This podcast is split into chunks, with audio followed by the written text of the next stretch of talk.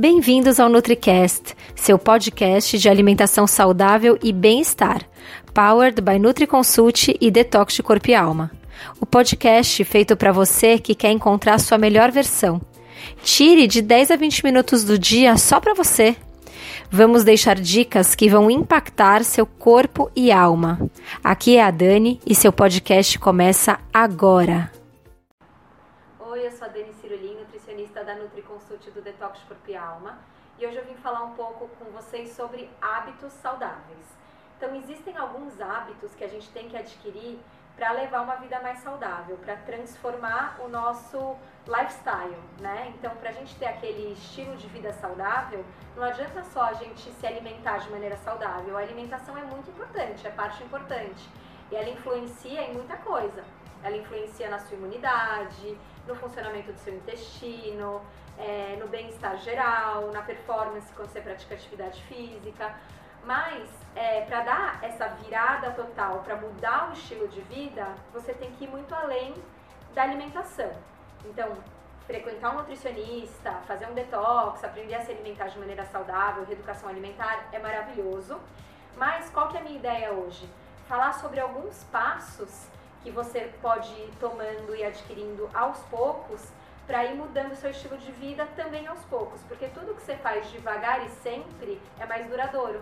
Então você vai escolhendo, ah, vou escolher um passo agora para fazer essa semana. A minha dica é que seja assim, que você escolha um ou dois passos é, do que eu vou falar para vocês, e aí vocês vão, é, cada semana, é, melhorando, construindo esse hábito desse passo que você está resolvendo é, tomar, né? Desse degrau que você está resolvendo subir.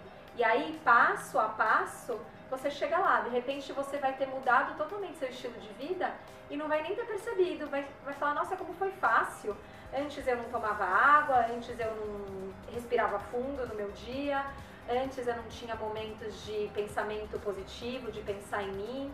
E agora, de repente, é, torna aquele círculo virtuoso, né? Você começa a se alimentar bem, quando você se alimenta bem, você quer tomar mais água, quando você quer tomar mais água, quando você toma mais água, você se sente melhor, fica com a pele mais bonita, cabelo mais bonito, aí você quer é, praticar atividade física, aí você pratica um dia, você quer já duas vezes por semana, e aí depois você vai três, quatro.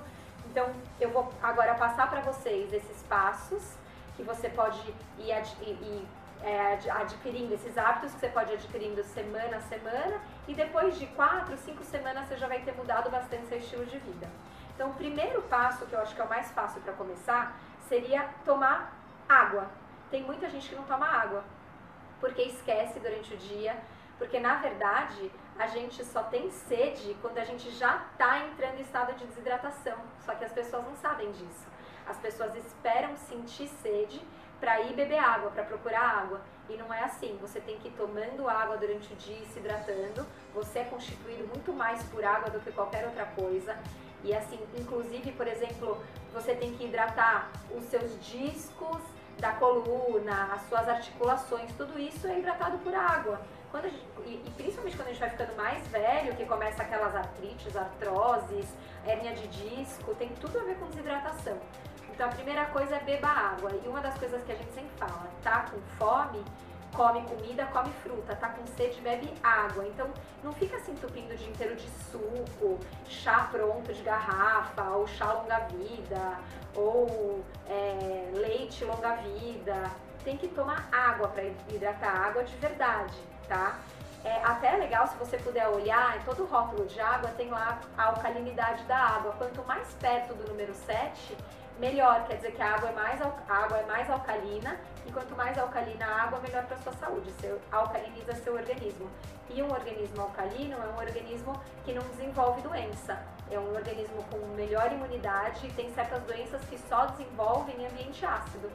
Então é interessante tomar bastante água durante o dia, se você puder andar com garrafinha ou pôr um lembrete para apitar no celular ou colocar sempre uma garrafinha é, em cima da mesa de trabalho. Hoje em dia tem muita garrafa térmica que aguenta 12 horas a temperatura da água. Então você põe uma aguinha gelada e ela aguenta 12 horas. Então não tem desculpa.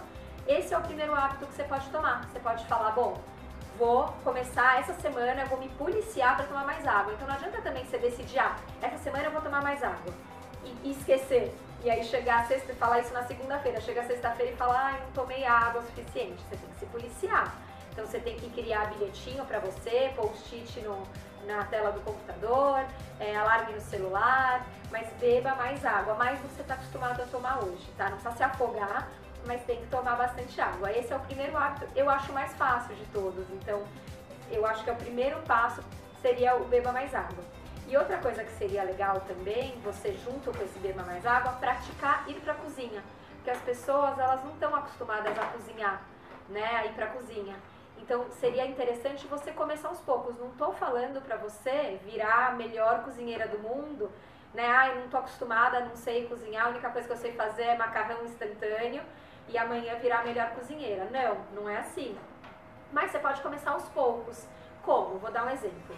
Por exemplo, tem o sal de ervas, que é super legal você ter em casa, para você não usar tanto sal na comida e não precisar usar aqueles temperos prontos, aqueles caldos prontos que são lotados de glutamato monossódico. Faz o sal de ervas que você não precisa ser nenhum chefe de cozinha para fazer. Você vai bater no liquidificador ou com um mixer o sal, melhor se for o sal marinho, flor de sal, sal do Himalaia, com ervinhas secas, pode ser orégano, manjericão, tomilho, alecrim, é, salsinha desidratada, bate e vai virar um sal verde. Isso já é legal para você temperar a comida na hora de cozinhar ou na mesa mesmo, usar para salgar a sua comida na mesa.